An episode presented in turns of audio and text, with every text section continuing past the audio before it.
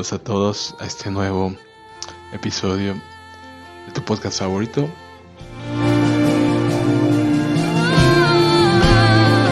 Gracias por tomarte el tiempo de escuchar este audio. Gracias también por compartirlo.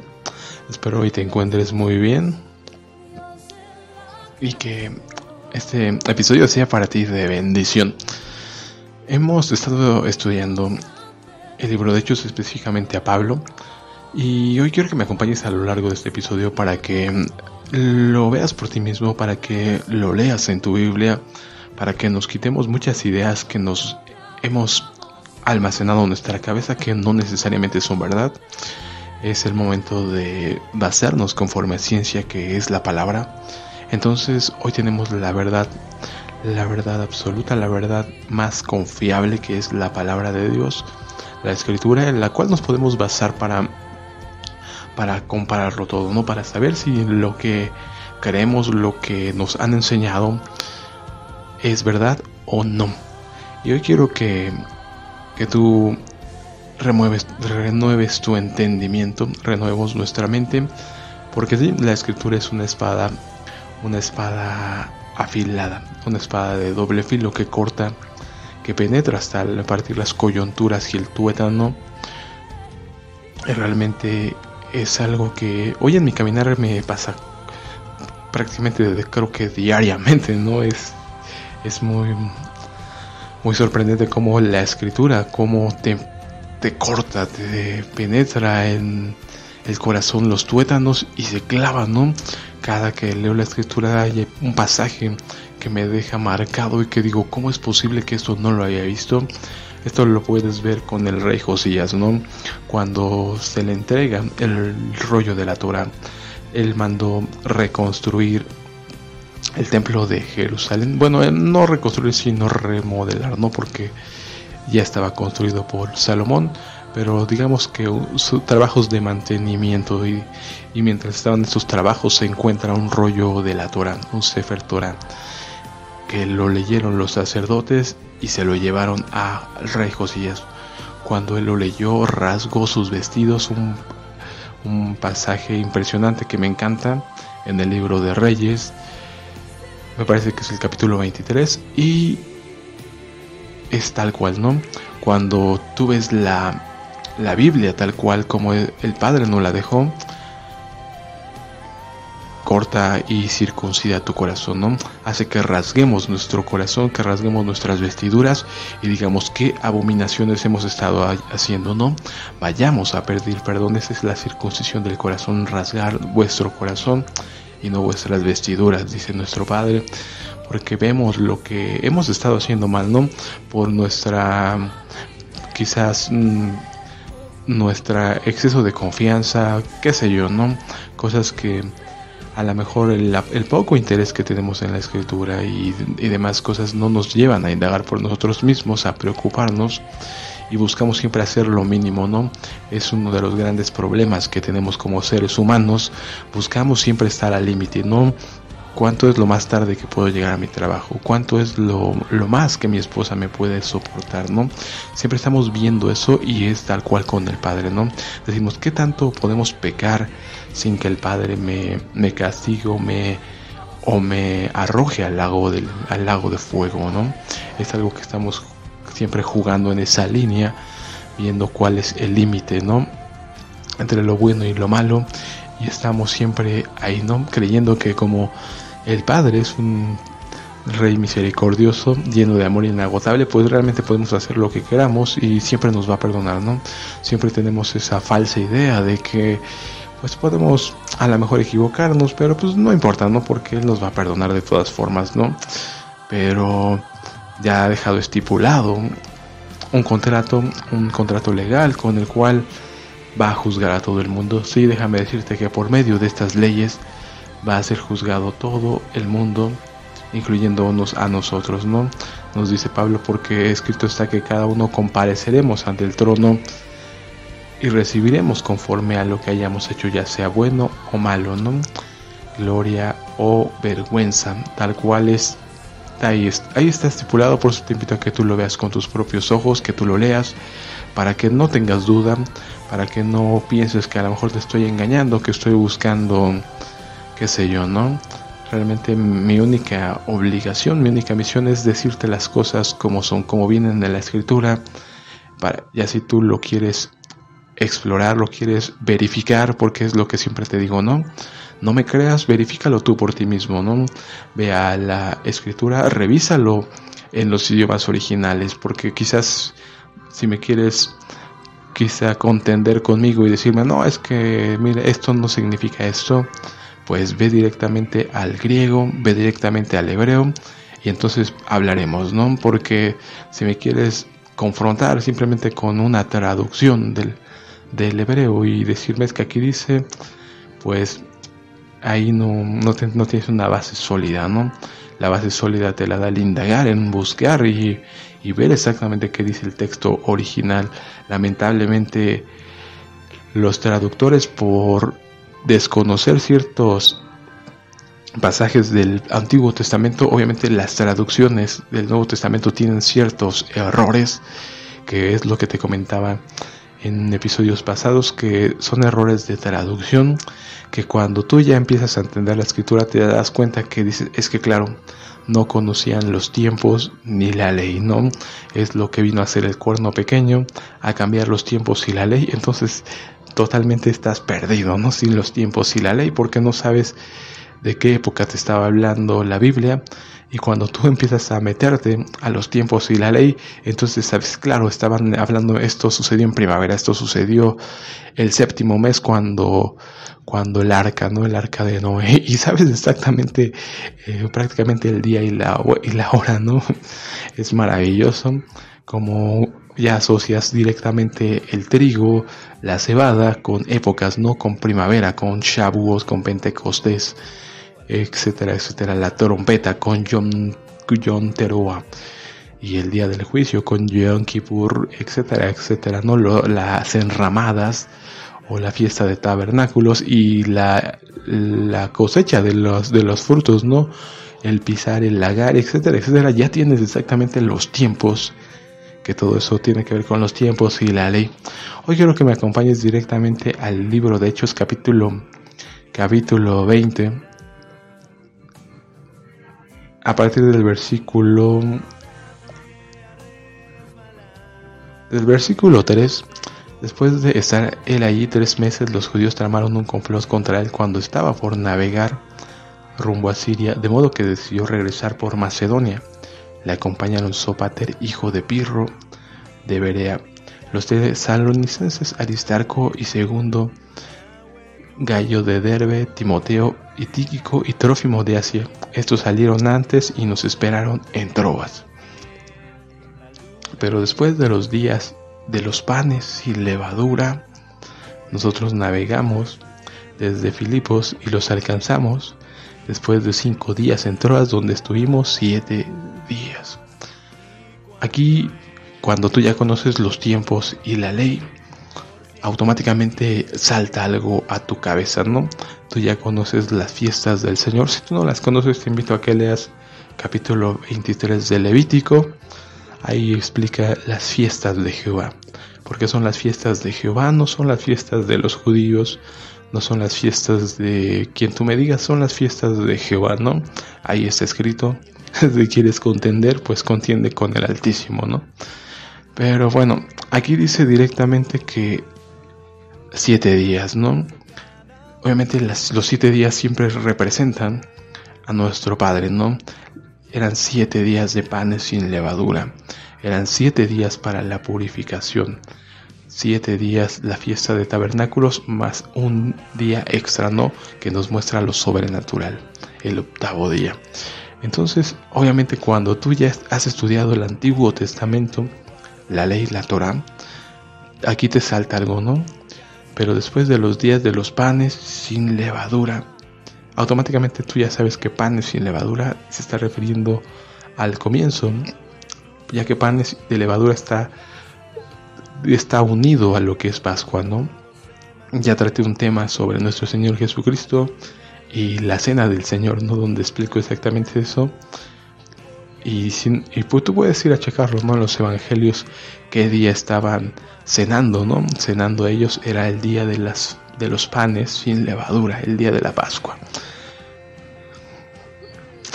En la nueva versión Biblia viviente nos dice algo así, tan pronto terminaron las ceremonias de la Pascua. Tal cual, ¿no? Como vemos, obviamente varía de traducción a traducción. Yo te por eso te invito a que vayas directamente al griego, que indagues, porque sí, ciertamente las traducciones tienen errores, ¿no? Y tú ya que conoces la Torah, te das cuenta de que, ah, aquí tradujeron erróneamente porque no conocen que la fiesta eh, tiene que ver con siete días y que el primer día es un Shabbat y el último también, ¿no? El primero y el séptimo, independientemente de que caigan en el, o no en el Shabbat semanal, ¿no? Ya que tenemos los datos de que nuestro Señor Jesucristo murió el día miércoles, ¿no? Entonces quiere decir que al día siguiente iba a ser también un Shabbat, ¿no? Bueno, ese mismo día en la noche, ya que según la, el libro de Génesis, fue la tarde y la mañana del día siguiente, ¿no? El día comienza por la tarde al ocultarse el sol. Pero después de los días, de los panes sin levadura, nosotros navegamos, navegamos desde Filipos y los alcanzamos después de cinco días en Troas, donde nos detuvimos siete días. El primer día de la semana cuando estábamos reunidos para partir el pan. Aquí otra vez, cuando tú ya conoces la ley, esta parte te va a saltar, ¿no? Dices que cuando partimos el pan, automáticamente estamos hablando fiesta de panes sin levadura, tú estás asociando directamente que es el día de la Pascua, ¿no? El día de los panes sin levadura, el día de la cena del Señor.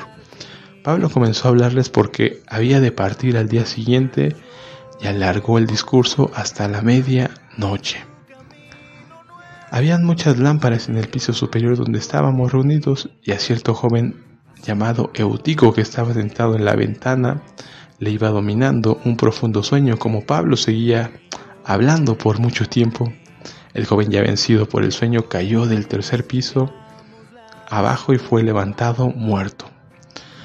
Entonces Pablo descendió y se echó sobre él y al abrazarlo dijo, no os alarméis porque su vida está en él. Después de subir, de partir el pan y de comer, habló largamente hasta el alba y de esta manera salió. Aquí está, ¿no? Si tú conoces la ley, automáticamente te das cuenta que partir el pan y de comer está hablando de la cena de Pascua, ¿no?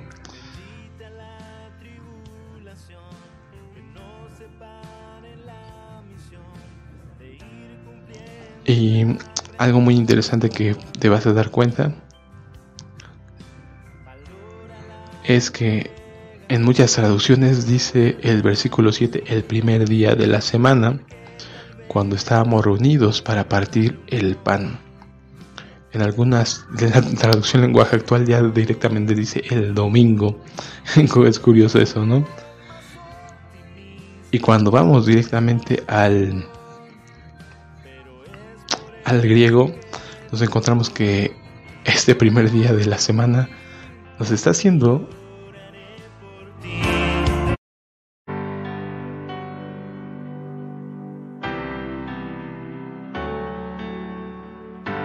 Y nos encontramos esta palabra, ¿no? Sabatón. Te invito a que tú lo cheques por ti mismo en el lenguaje griego, en una Biblia interlineal o en la concordancia Strongs te darás cuenta que este primer día de la semana dice Shabbatón, ¿no? Entonces, como te digo, ya que entiendes la ley, los tiempos y la ley, dices, claro, están festejando el primero de los Shabbats, que nos lo indica precisamente el Levítico 23, que el primer día sería fiesta de panes sin levadura, sería un Shabbat, ¿no? Y precisamente traducciones más antiguas como la Biblia del oso o la Biblia de los jubileos, de los jubileos nos dirían este versículo 20, capítulo 20, versículo 7, y el primero de los sábados, juntos los discípulos a partir el pan. Ahí está, ¿no? Ya entonces ya, ya nos damos cuenta de que Pablo estaba festejando la cena del Señor, la fiesta de panes sin levadura, mucho tiempo después de que nuestro Señor Jesucristo había fallecido, había muerto y resucitado. Y con eso nos damos cuenta de que las fiestas no fueron abolidas, ¿no? Nos, nos podemos nos podemos sorprender o no, pero ahí está, ¿no? Que muchos años después, Pablo, que obviamente Pablo no conoció a nuestro Señor Jesucristo vivo, a él se le apareció tiempo después, ya que había resucitado, como nos explica precisamente Pablo, ¿no? Yo el último de los apóstoles que nací como un abortivo, ¿no?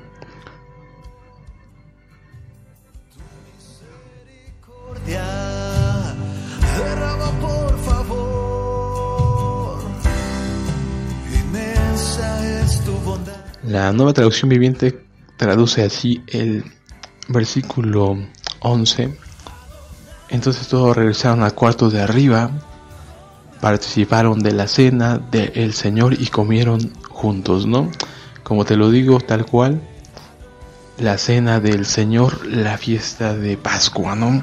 Entonces ya entendemos exactamente de qué, qué es lo que estaba sucediendo aquí, qué es lo que estaba haciendo Pablo, y entonces nos damos cuenta de que Pablo estaba siguiendo ordenadamente los mandamientos de la Torah, de la ley, ¿no? Versículo 16.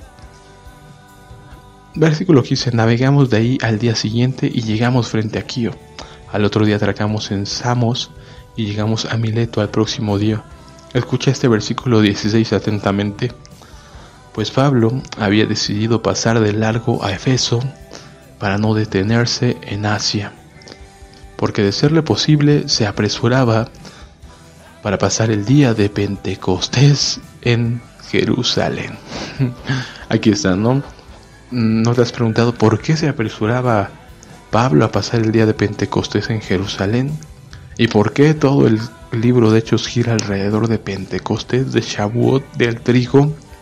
Porque nuestro Señor Jesucristo nos explicaba que existía el trigo y la cizaña, y que el trigo sería recogido en el granero y que la cizaña sería quemada, te das cuenta de la importancia de Shavuot, de por qué Pablo lo estaba guardando, por qué se apresuraba para llegar pasar el día de Pentecostés en Jerusalén. Es algo increíble todo esto. Y realmente te invito a que tú lo indagues por ti mismo.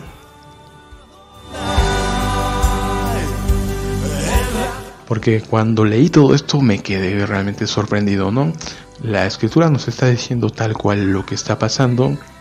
Y obviamente si llevas tiempo escuchando estos podcasts te darás cuenta que tiene que ver con la con, con nuestro padre, ¿no? Con sus características, con su carácter porque sabemos que es un Dios que no cambia, que no hace acepción de personas, que el cielo y la tierra pasarán, pero mi palabra no pasarán.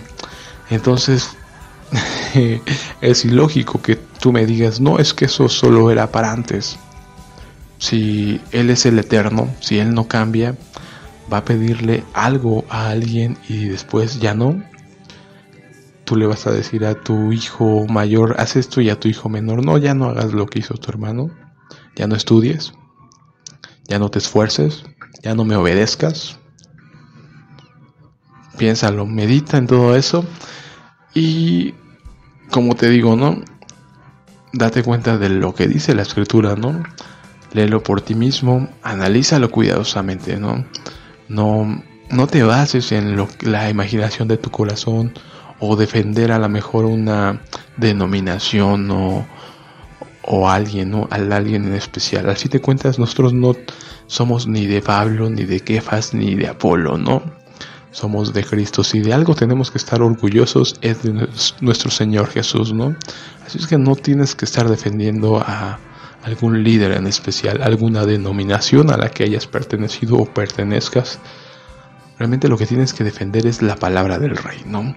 Y si es lo que dice la palabra, algo que he entendido, ¿no? nuestro rey se basa en estos decretos antiguos en donde realmente lo vemos en el libro de Esther, de ¿no?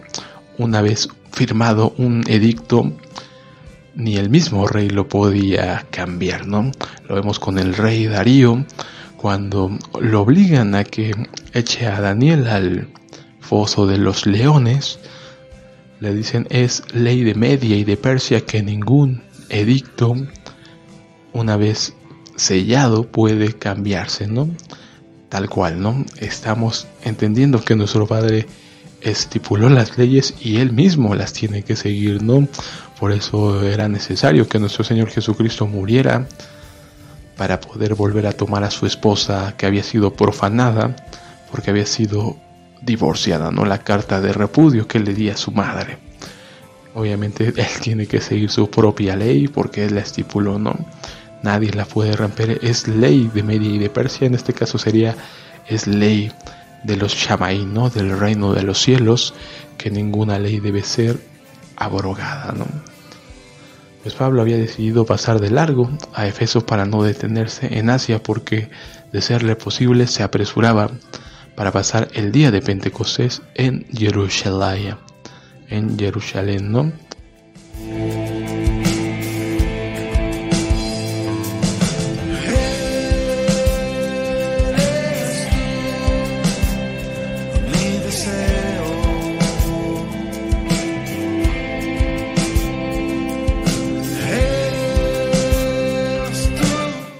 Éxodo, Éxodo 23, 13, guardaréis todo lo que os he dicho. No mencionaréis el nombre de otros dioses ni se los oirá en vuestros labios. Escucha esto, versículo 14, es un mandamiento, un decreto estipulado por el rey. Y hasta que pase el cielo y la tierra, ni una jota ni una tilde pasarán de la ley. Palabras de nuestro rey, Yeshua, capítulo de 5, 17, 18 19 de versículo 17, 18, 19 de Mateo, para que lo leas por ti mismo. Tres veces al año me celebrarás fiesta. Guardarás la fiesta de los panes sin levadura. Si, si conoces la ley, obviamente sabes que Pablo no puede ir contra el rey, ¿no? No puede transgredir un decreto dado por el rey. Palabras de Jehová. Tres veces al año me celebrarás fiesta. Guardarás la fiesta de los panes y levadura. Vemos que Pablo estaba ordenadamente guardando la ley. Celebrando la fiesta de los panes sin levadura, la fiesta de Pascua, también conocida como la cena del Señor. Siete días comerás panes sin levadura. ¿Entiendes por qué es tan importante que dice siete días en el libro de Hechos? Porque tú si conoces la ley sabes que la fiesta dura Siete días son siete días de panes sin levadura. Siete días comerás panes sin levadura, como te he mandado en el tiempo señalado del mes de Abib. Porque en él saliste de Egipto y nadie se presentará delante de mí con las manos vacías. Este es un tema que trataremos en el siguiente podcast, porque aquí se está refiriendo a ofrendas. Nadie se presentará delante de mí con las manos vacías y vamos a analizar qué tipo de ofrendas, ¿no? Porque si tú desconoces el libro de Levítico, sabrás que, bueno, más bien si lo desconoces, posiblemente no sabes que las ofrendas tienen que ver con sacrificios. Un holocausto, una ofrenda olam, tiene que ver con sacrificios y tienen que ser forzosamente en el templo y llevados a cabo por un sacerdote, un descendiente de Aarón. Así es que esto es algo muy, muy interesante porque es un proceso, un decreto también. Entonces vamos a analizarlo si había sacrificios en el templo después de que murió nuestro Señor Jesucristo. Es un tema polémico, pero vamos a leer lo que dice la escritura, ¿no? No lo que creamos, no lo que queremos creer o lo que nos dijeron. Y vamos a a entenderlo todo con base a ciencia, ¿no? Y nadie se presentará delante de mí con las manos vacías. Guardarás también la fiesta de la siega y de los primeros frutos de lo que haya sembrado en el campo. También guardarás la fiesta de la cosecha a la salida del año, cuando hayas recogido del campo el fruto de tus labores. Tres veces al año se presentarán todos tus hombres delante de Jehová el Señor. Ahí está, ¿no? Un mandato, estatuto perpetuo, ¿no? Nos diría también por ahí, estatuto perpetuo por vuestras generaciones, ¿no? Ya hemos hablado mucho de eso. Cuando es firmado por Jehová, por el Altísimo, por Adonai, pues entonces, pues a ver, ahora sí que a ver quién se, quién se atreve a contradecirlo, ¿no? Tres veces al año se presentarán todos tus hombres delante de Adonai. Es un mandamiento, un estatuto que, como vemos, Pablo está cumpliéndolo, ¿no? Se esforzaba de ser posible llegar a Jerusalén para la fiesta de Pentecostés.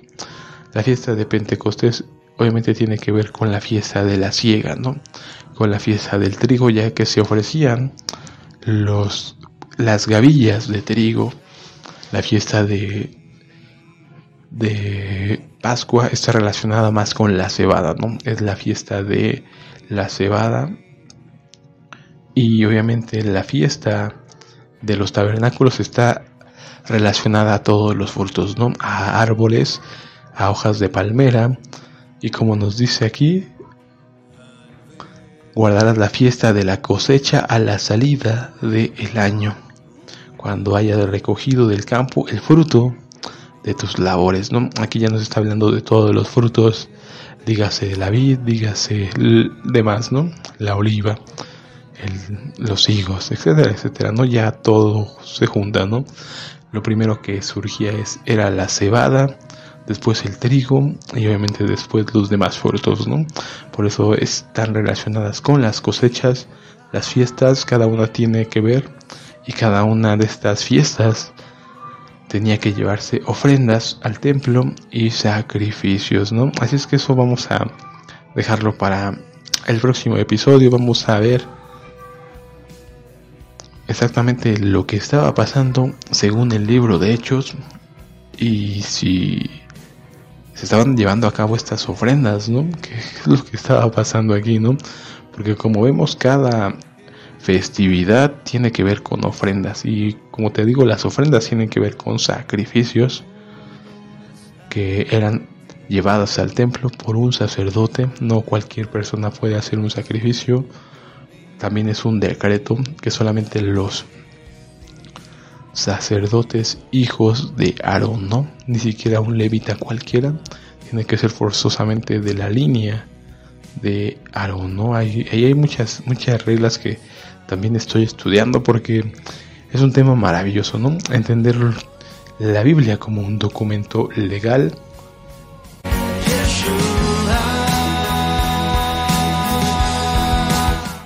Por mi parte sería todo y nos estamos oyendo en otro episodio, ¿no? Medítalo en todo, examínalo, retén lo bueno y desecha toda clase de mal, ¿no? Pues nos estamos viendo en otro episodio. Hasta luego.